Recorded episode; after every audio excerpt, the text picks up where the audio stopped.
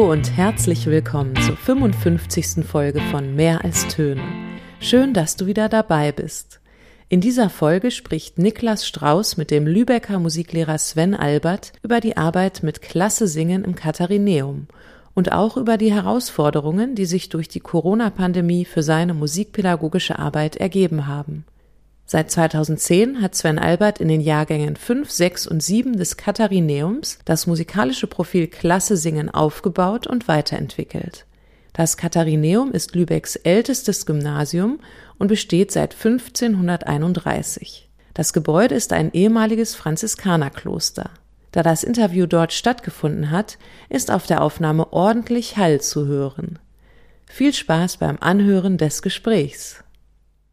Also herzlich willkommen zum Podcast. Ich heiße Niklas Strauß. Ich bin ähm, Student an der Musikhochschule Lübeck im Master of Education und befinde mich hier gerade am Katharineum und mir gegenüber sitzt Sven Albert, ähm, Lehrer hier am Katharineum, unter anderem auch zuständig für die Singklassen und darüber wollen wir heute ein bisschen sprechen. Zu Anfang habe ich mir eine Frage überlegt, Sven, wenn du nicht Musiklehrer geworden wärst, welcher Beruf wärst dann geworden? Ha. Das ist eine ähm, sehr spannende Frage. Ich habe, als ich aus der Schule gekommen bin oder die Schule zu Ende war, eine Ausbildung zum Energieanlagenelektroniker begonnen, die auch abgeschlossen. Ich bin also geprüfter Energieanlagenelektroniker, habe ein halbes Jahr als Geselle gearbeitet. Und wenn ich nicht Musik studiert hätte und mein Abitur nicht noch nachträglich gemacht hätte, ich gehe jetzt gerade rückwärts, dann wäre ich wahrscheinlich Energieanlagenelektroniker geblieben. Oder vielleicht auch mit dem Abitur ähm, hätte ich unter Umständen Elektrotechnik studiert, wenn das mit der Musik nicht geklappt hätte. Und was waren dann wichtige ähm, Ereignisse in deiner Biografie, dass du dann zum Musikstudium gekommen bist? Oder ähm, wie war denn dein Weg zur Musik? Der Weg zur Musik ging hauptsächlich über meine Eltern, die, es klingt jetzt sehr hochtrabend, aber die sind ähm, Choristen gewesen, beide. Also haben im Kirchenchor gesungen, ich bin mitgeschleppt worden, habe im Kirchenchor dann Sopran gesungen habe dann äh, Flötenunterricht mit vier bekommen, habe dann Klavierunterricht mit, glaube ich, elf bekommen und war immer irgendwie mit Musik konfrontiert und habe immer Musik geliebt und gemacht. Auch während meiner Ausbildungszeit als äh, zum Energieanlagenelektroniker habe ich auch immer Musik gemacht und das äh, fanden meine Kolleginnen und Kollegen sehr belustigend, dass ich dann immer singend durch, durch die Firma gegangen bin. Ähm, die Idee mit dem Musikstudium kam erst sehr viel später. Also ich glaube, das war wirklich gegen Ende des Abitures. Ich habe ja mit, jetzt muss ich gerade mal rückwärts rechnen, mit 24 erst mein Abitur abgeschlossen. Und dann steht man so vor der Frage, ja, jetzt hast du das Abitur, jetzt mal gucken, was man studieren kann. Äh, probier's doch einfach mal mit Musik. Und das hat dann gleich geklappt. Aufnahmeprüfung in Saarbrücken war das mit Hauptfach Gesang und das hat gleich geklappt. Die erste und einzige Aufnahmeprüfung, die ich gemacht habe, hat gleich geklappt und dann war der Weg klar. Und das war auch immer gleich auf, auf Lehramtsstudium oder war das eher ja, nach Künstler ausgerichtet? Richtig, das war ähm, Lehramtsstudium Musik. Äh, nach vier Jahren habe ich dann die Ausbildung zum Gesangspädagogen begonnen und auch abgeschlossen. Das lief dann parallel und dann bin ich nach Lübeck gekommen. Und ähm, wenn du mal jetzt so auf deine ganze musikalische Laufbahn blickst, gab es da irgendwelche spannenden oder ganz besonderen Ereignisse oder Erlebnisse, die du die dich einfach ganz stark geprägt haben, an die du immer mal wieder zurückdenkst? Ja, die gibt's. Also ich bin ein koaktiver Mensch gewesen und bin es auch noch, wenn es jetzt ginge. Da hat man ja so Erlebnisse, ähm, Werke, die man mal mitgesungen hat und auch Menschen, denen man begegnet ist als, als Künstler. Ähm, es gibt eine Persönlichkeit, die mich sehr stark geprägt hat in Detmold, Professor Alexander Wagner, der dort die Chorleitungsprofessur hatte und ähm, da war ich ein ganz junger Mensch. Ich glaube, da war ich auch wirklich noch in der Ausbildung und da durfte ich zum ersten Mal zu ihm in den Chor kommen als junger Mensch und äh, habe dort mitgesungen. Das erste, was ich bei ihm gesungen habe, war, glaube ich, Brahms Requiem und das sind ja schon so Stücke, wo man vollkommen geflasht ist. Weiter ging es dann mit so Sachen wie Frank Martin, Mendelssohn, so etwas mit Solistinnen und Solisten dann und so. Und dann ist man als junger Mensch einfach immer ähm, geflasht von diesen Werken. Also das sind so, so eine Zeit, die wirklich sehr prägend war. Ich durfte dann äh, später in seinem Vokalensemble singen. Dort haben wir so ganz, ganz verrückte Sachen gemacht, die niemand kennt und sind äh, durch Frankreich gefahren, haben dort eine Konzerttournee gemacht. Ähm, auch später dann noch, als ich schon im Studium war, bin ich immer wieder dorthin und habe regelmäßig bei ihm gesungen. Bis zu seinem letzten Konzert noch ähm, bei ihm gesungen und dann ähm, ging er in Rente oder in Ruhestand. Ja, und vor einem Jahr oder zwei Jahren ist er dann gestorben. Und das war natürlich dann erst einmal ähm, ein Schock. So, ne? Aber er ist auch über 90 geworden. Ne? Ja, also das ist so eine prägende Persönlichkeit, die, die ein fast ein ganzes junges Leben begleitet hat, die man so als Vorbild genommen hat, ähm, als Musiker, als Musikwissenschaftler, als Mensch, so, obwohl man sich nicht so nahe stand, aber äh, trotzdem hat man durch diesen Menschen einfach ganz viel Erfahrung und mitgenommen. Und ähm, wie war es in deiner Zeit jetzt wirklich als aktiver Musiklehrer hier am Katharinium? Gab es da auch so Momente, wo du dachtest, so wow, ja, genau deswegen bin ich Musiklehrer Ja, geworden. selbstverständlich. Also die gibt es immer. Kannst du mir davon ein paar erzählen oder ein, zwei? Boah, das ist schwer. Weil das wirklich viele Momente sind. Also ich gehe mal rückwärts. Gerade das letzte Konzert, was wir gegeben haben in der Ägidienkirche war es. Da hast du ja auch einen Teil mit äh, die Probenarbeit mitbekommen. Wie schwer das erst am Anfang war, das überhaupt ähm, zu koordinieren, wie die wieder aus der Covid-19-Geschichte rauszuholen, Staub auf den, äh, auf den Stimmbändern gehabt und so. Sogar Angst zum, also beim Singen gehabt haben die Kinder. Und dann sitzt du da in, in dieser ähm, Aufführung ähm, als allererstes, ähm, es kommt ein Schiff geladen, ähm, das Lied haben wir gesungen. Und ich hatte mit den Kindern vorher schon ähm, vereinbart, also seid mal nicht geschockt, wenn die Leute so beeindruckt sind von eurem ersten Gesang, dass die nicht klatschen. Es kann sein, wenn Menschen so beeindruckt sind. Und ähm, dann war es tatsächlich so. Ne? Also die haben einstimmig, es ist ja nur einstimmig gewesen einstimmig dieses Stück gesungen und dann verklang es so im Raum und niemand klatschte und dann haben wir uns nur angeguckt und fanden das einfach großartig. Ja, was sind noch so für Momente? Also gerade mit den Klasse Singen Gruppen, wenn die sich wirklich trauen, vor einer größeren Menge zu singen, dann sind die hinterher so stolz, dass sie das gemacht haben und geschafft haben. Und dann sitzt man da als Lehrer und hat das die ganze Zeit begleitet und, ähm, und freut sich einfach über den Erfolg und über diese schönen Momente, die da entstehen eben gerade solche Momente, wo das Publikum so beeindruckt ist, dass die halt sich nicht trauen zu klatschen oder sind gerührt, wenn die Kleinen singen, solche Geschichten. Und die habe ich eigentlich in jedem Schuljahr immer auf eine andere Art und Weise, aber die sind immer vorhanden und ähm, die einen das musische Leben hier einfach versüßen. Ja. Ähm, du hast jetzt ja schon auch Klasse Singen angesprochen. Ja. Kannst du mal erklären, was genau das ausmacht, dieses Konzept? Also wie kann man das verstehen? Ist das jetzt eine normale Singklasse oder Chorklasse, Geigenklasse, so wie man das irgendwie in diesem Fachjargon auch kennt? Oder wo grenzt sich das da ab und was sind Besonderheiten? Was sind die Ideen dahinter und was gefällt dir an diesem Konzept oder an diesen Arbeitsgemeinschaften? Also die Idee, die dahinter stand, war tatsächlich ähm, so etwas wie Singklassen aufleben zu lassen hier an dieser Schule. Ähm, das ist jetzt noch nicht so, also es ist nicht so dieses strikte Konzept, was man so von ähm, Schnitzer zum Beispiel kennt, oder es gibt ja etliche Bände, die da wirklich ein ganz klares Konzept vorgeben, wie man das machen kann. Ich habe das dann damals ähm, gesangspädagogisches Ergänzungsangebot genannt. Ähm, und das ist es auch noch nach wie vor. Also der Anmeldezettel ist immer noch genauso wie damals. Und es geht im Prinzip darum, junge Menschen, Kinder zum Singen zu bringen, wenn sie es nicht eh schon gut können und wenn sie es dann schon ganz gut können, eben zu begleiten auf ihrem sängerischen Weg. Dazu gehört eben dann wirklich stimmliche Arbeit, Vokaltraktarbeit, Körperarbeit, ähm, Training, so etwas gehört dazu.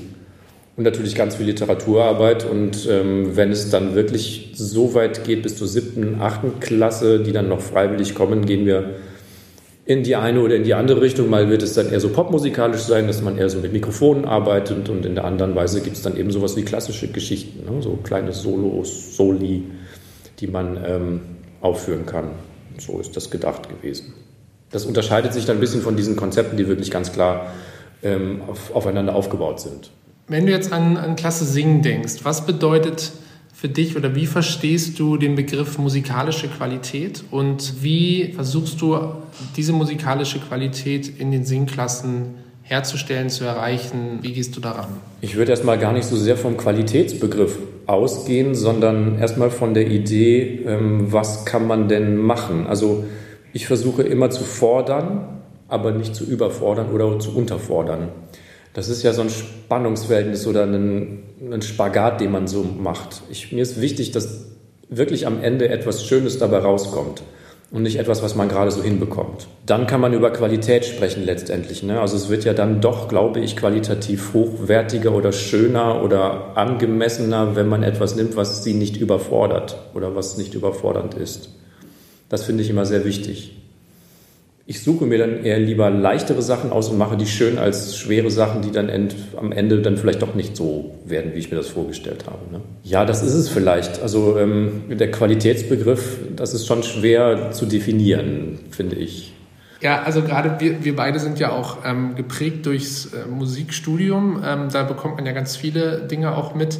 Äh, du hast jetzt hier den Begriff schön verwendet, der ist ja auch so ein bisschen nicht so ganz greifbar. Ja, das stimmt. Ähm, gibt es Parameter, die du äh, für dich, auch wenn du vielleicht Musik hörst, es ja. muss ja gar nicht auf Klasse singen bezogen mhm. sein, die, die für dich musikalische Qualität ausmachen, wo du sagst, das war jetzt schön, mhm. weil das ist für mich nur ein bisschen, also das geht für mich so ein bisschen in eine sehr subjektive ja. ähm, Gefühlsrichtung, obwohl ich verstehen, verstehe, was du meinst. Ja. Ich suche hm, nach musikalischer Tiefe.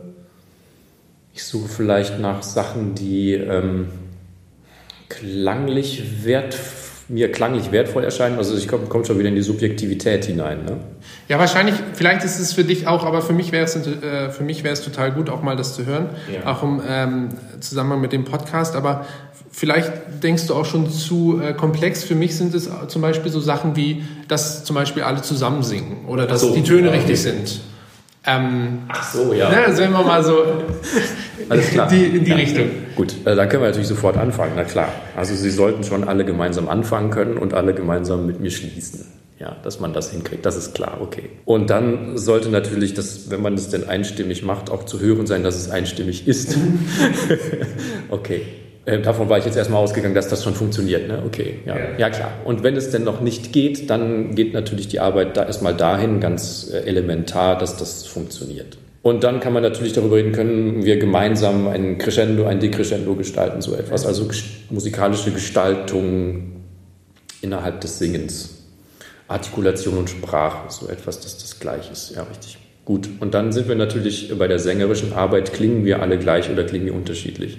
Das heißt, kriegen wir das hin? Du kennst äh, die Arbeit, die Vokaltraktarbeit, die wir da häufiger tun. Äh, klingt unser U gleich? Ne? Sind wir im, im Vokal gleich klingend oder klingt ein U anders als das vom Nachbarn? Das heißt, die sängerische Erziehung geht dahin, dass wir versuchen, den Vokaltrakt so zu formen, dass am Ende ein Gleichklang entsteht. So. Und ähm, das finde ich, ist, äh, du sprachst vorhin über ähm, ästhetische Momente. Wenn das funktioniert, wenn ich also meinetwegen 10 oder 15 Kinder vor mir habe, die dann in der Vokaltraktarbeit mit mir sind, wenn man merkt, okay, da geht es jetzt in die gleiche Form hinein und es klingt im Raum völlig anders, als es vorher noch geklungen hat, dann sind das auch Momente, die ich ganz bewusst wahrnehme und für mich in Anspruch nehme, dass das gerade ziemlich schön ist. Ja. Und es ist auch dann so ein bisschen das, was du meintest mit, dass du äh, nach Tiefe suchst in, in, mhm. so Momenten. Kann man das da auch? Ja, unbedingt. Ja. Ne? Das ist ja dann ein Moment, wo man auch merkt, jeder ist so bei sich. Die konzentrieren sich gerade auf sich, auf ihren sängerischen Apparat, sind mit ihrer Aufmerksamkeit vollkommen bei sich und auch im Raum natürlich und hören das auch. Und das ist eine Arbeit, die sehr, sehr wertvoll ist.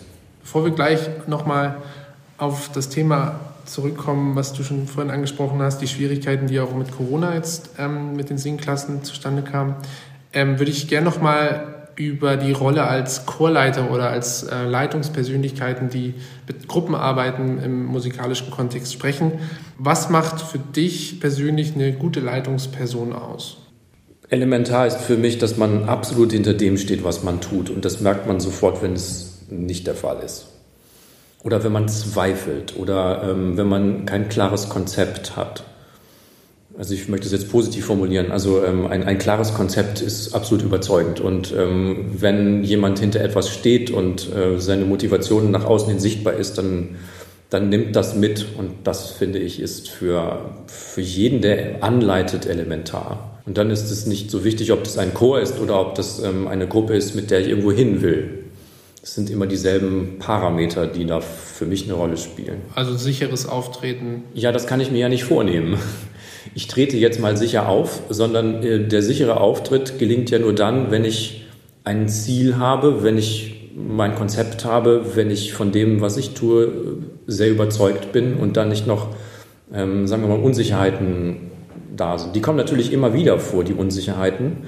Es ist ja nicht so, dass jede Probe gleich ist und man auf alles vorbereitet ist. Aber auch das lernt man ja innerhalb der Zeit ähm, flexibel zu sein und flexibel auf die verschiedenen Anforderungen zu reagieren. Und wenn man das einigermaßen sicher kann, dann hat man den sicheren Auftritt.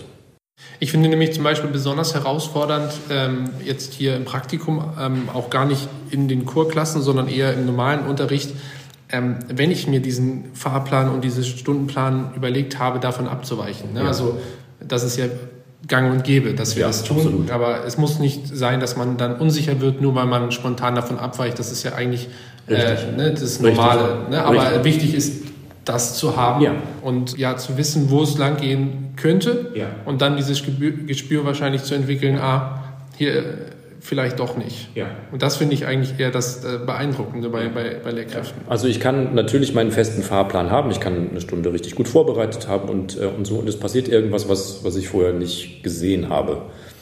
Und dann stellt sich heraus, ob man äh, sich seiner sicher ist, wenn man auch noch damit umgehen kann.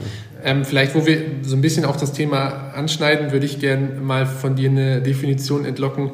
Ähm, was sind für dich Störungen während einer Probe? Also vielleicht gehen wir mal wieder in den Probenkontext zurück. Das mhm. sind ja immer ganz unterschiedliche Dinge, die dazu führen, dass man jetzt nicht weiterarbeiten kann. Also wenn jemand zwischendurch mal reinkommt und irgendwas will, also es muss jetzt nicht eine Probe sein, das ist im Unterricht auch so. Man hat gerade eine Situation, ähm, eine schöne Atmosphäre vielleicht aufgebaut, konzentrierte Atmosphäre, alle sind aufmerksam, dann geht die Tür auf und jemand kommt rein und will was. Das ist an einer Schule nicht, äh, nicht so selten, das kommt sehr oft vor. Das sind Störungen. Unaufmerksamkeit äh, jeglicher Art äh, bei denen, die bei mir sind. Also Unkonzentriertheit, ähm, jetzt nicht bei der Sache sein, ähm, abgelenkt sein, miteinander sprechen zum Beispiel. Das sind so Störungen, die, die ich als wirkliche Störungen wahrnehme und auf die ich dann irgendwann auch reagiere, ja. Du hast jetzt angesprochen, ähm, dass wenn man eine Atmosphäre aufgebaut hat, dass es dann störend ist, wenn einer reinkommt. Was sind da für dich so Herangehensweisen? Wie versuchst du so etwas herzustellen? Ähm, also, so wie ich dich jetzt vorhin verstanden habe, geht es dann vor allen Dingen bei einer guten Atmosphäre darum, dass ähm, die Schülerinnen irgendwie bei, bei sich sind oder ja. bei, bei, dir sind, konzentriert. Wie, wie versuchst du so etwas herzustellen? Was ist da wichtig für dich? Ich versuche erstmal wahrzunehmen, wie sie ankommen.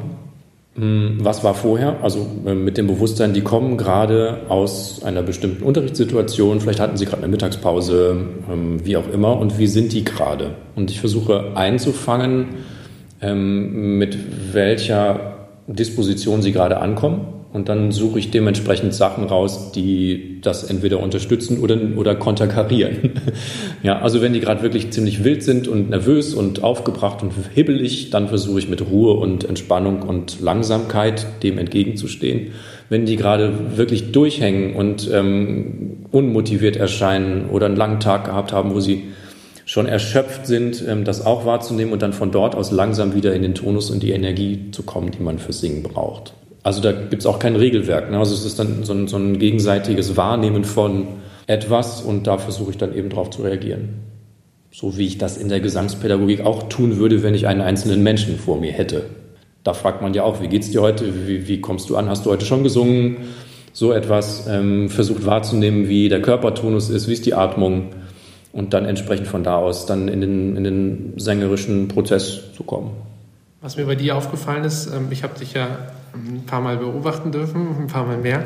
Was, ich, was mir sehr positiv aufgefallen ist, dass, dass du nicht nur darauf fokussiert bist, auf, auf die sängerische Haltung und so, sondern sehr viel auch zwischenmenschlich arbeitest und ja. auf, auf der sozialen Ebene arbeitest. Gibt es da irgendwas, was so, wie du so für dich zu der Rolle gefunden hast, die du jetzt dort in den Proben eingenommen hast? Also ich empfinde das als, als eine sehr lockere Atmosphäre, wo du trotzdem auf eine sehr ähm, angenehme Art und Weise die Zügel in der Hand hältst und mit den Schülerinnen irgendwie lachst, auch mal ähm, dich, dich so ein bisschen auch immer versuchst zu integrieren in die Gruppe? Wie, wie bist du da so hingekommen oder also wie hast du gemerkt, ja, vielleicht ist Lachen auch mal äh, wichtig? ähm, also das für mich zählt das auch ganz viel zu einer Atmosphäre dazu. Ja, mir ist immer wichtig gewesen, also seit ich das angefangen habe, dass Lachen wichtig ist. Also es ist das Ganze schon ernst nehmen, aber eben nicht zu ernst. Und es soll vor allen Dingen Spaß machen und ein angstfreier Raum sein. Singen hat ja für mich so viel mit Angstfreiheit zu tun. Also wenn jemand mit Angst da wäre, das fände ich ganz schrecklich. Insofern ist Lachen immer ähm, für mich dabei und sollte auch dabei sein. Und das mache ich auch nicht extra. Also das geschieht einfach, wenn es geschieht. Und ich freue mich dann darüber, dass es geschieht, dass wir alle gemeinsam lachen können. Ja, das ist so etwas. Also nicht ganz so ernst nehmen, äh, trotzdem Ernsthaftigkeit äh, in der Arbeit und in der Sache und am, am, sängerischen Prozess zu behalten. Das ist mir wichtig. Das ist ein Spannungsverhältnis. Es soll auch nicht nur rumgeblödelt werden oder so, sondern es soll ja auch was entstehen. Aber ich glaube, dass äh, meistens etwas entstehen kann gegen Ende einer Stunde. Hoffe ich zumindest. Es kann auch mal sein, dass irgendwas total in die Grütze geht, dann ist das so. Das kann man dann auch sagen. Also heute ging ja wirklich gar nichts. Das kann man auch mal so hinnehmen. Aber so grundsätzlich äh, versuche ich auf der einen Seite eben diese Lockerheit zu haben, mit den Schülerinnen und Schülern ein engeres Verhältnis zu pflegen, aber eben dann auch die Ernsthaftigkeit ähm, dem Gegenstand gegenüber äh, zu behalten. So. Total äh, spannend, den Begriff, den du verwendet hast, mit der Angst assoziiert bei mir gleich diesen, ähm, den wir im Studium auch immer wieder gehört bekommen, der, der sicheren Räume. Ne? Also, dass man einen sicheren ja. Raum herstellt, ja. in dem die Schülerinnen sich entfalten können. Ja. ja. Aber das schließt, finde ich, so ein bisschen an, das, an all das an, was du jetzt auch so gesagt hast, ne? mit der Atmosphäre und mit dem Konzept, dass man, der, dass man eine Sicherheit ausstrahlt, an denen sich die Schülerinnen irgendwie aufhängen können.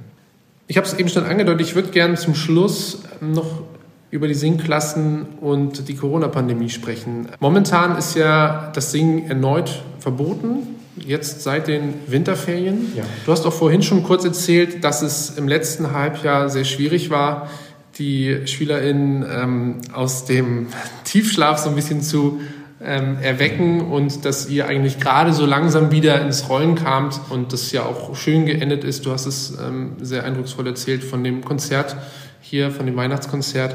Die Pandemie geht ja aber schon mehrere Jahre jetzt. Welche Auswirkungen neben denen, dass die SchülerInnen jetzt vielleicht im letzten Halbjahr eher im Winterschlaf waren, hast du festgestellt? Was, was für Auswirkungen hat die Corona-Pandemie auf deine Arbeit mit den Singklassen? Also das lässt sich ganz klar an einer Klassenstufe festmachen, die du auch erlebt hast und auch noch erleben wirst, denke ich. Das ist diese siebte Klasse, bei der du ja dabei warst und auch bei, dabei bist, die ich ähm, in Klasse 5 noch kennengelernt habe die sind, ähm, also wir konnten anfangen, ganz normal, wie das immer so ist, und es war auch eine recht große Gruppe. Und ähm, die haben mich eigentlich begeistert, also die waren gut, haben toll gesungen und viel, viel Energie mitgebracht. Dann kam Corona und dann haben wir uns erst nach anderthalb Jahren wiedergesehen, in der siebten Klasse, Anfang siebter Klasse, und es waren andere Menschen. Die haben also wirklich diese Entwicklung, die man eigentlich ähm, mit ihnen, also mit, die man begleiten darf, die sängerische Entwicklung dann nicht bekommen. Und das hat wirklich dazu geführt, dass die wiederkamen mit, mit ganz viel, wie soll man sagen, Scheu, Respekt, ähm, Schüchternheit und ähm, Zurückhaltung, die ich so nicht erwartet hätte. Also da merkt man wirklich, äh, wenn das dann nicht ähm, weiter begleitet wird, was das dann anrichtet, wenn man es nicht tut. Und gerade in dem Alter, wo sie in der fünften Klasse sind, hat man noch so dieses etwas, ähm, ich nenne es mal vorsichtig, äh, kindlichere, ähm, freiere Herangehen an etwas. Und dann kommt langsam die Pubertätszeit. Und wenn das dann nicht sängerisch begleitet wird, hat man dann wirklich andere Menschen vor sich stehen. Und das ist hier wirklich der Fall gewesen. Insofern hat Corona da richtig reingegrätscht.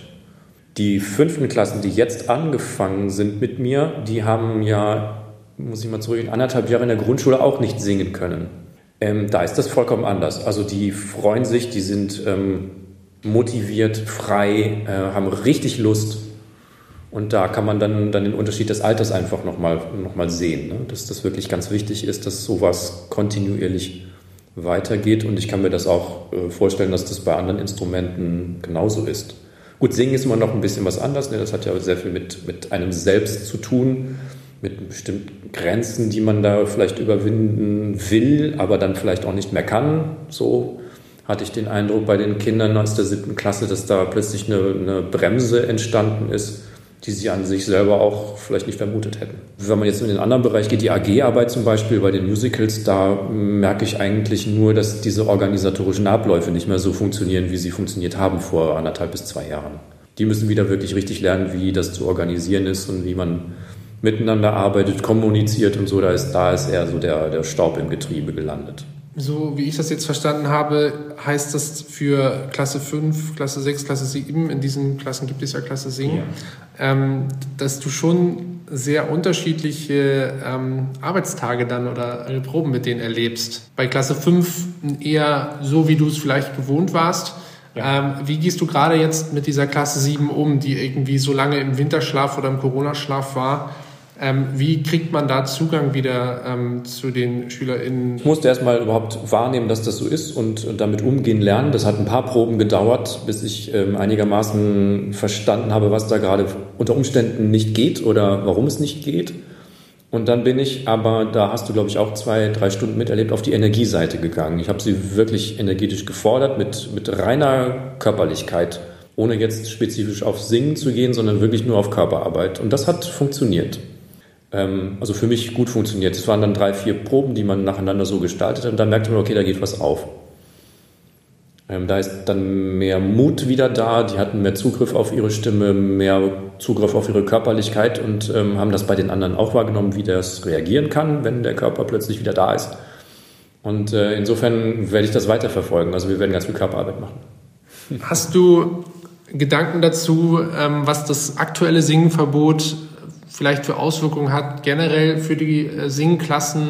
Ähm, oder ist deine Einschätzung eher so, dass, dass du jetzt einfach quasi nochmal wie nach den Sommerferien anfangen musst, aber dass es dann jetzt auch wirklich nach und nach wieder ins Rollen kommt? Ja, es wird jetzt schneller gehen. Also die Pause, die wir jetzt haben, ist ja nur in Anführungszeichen, ich glaube, wir sind jetzt in der dritten Woche nach den Weihnachtsferien.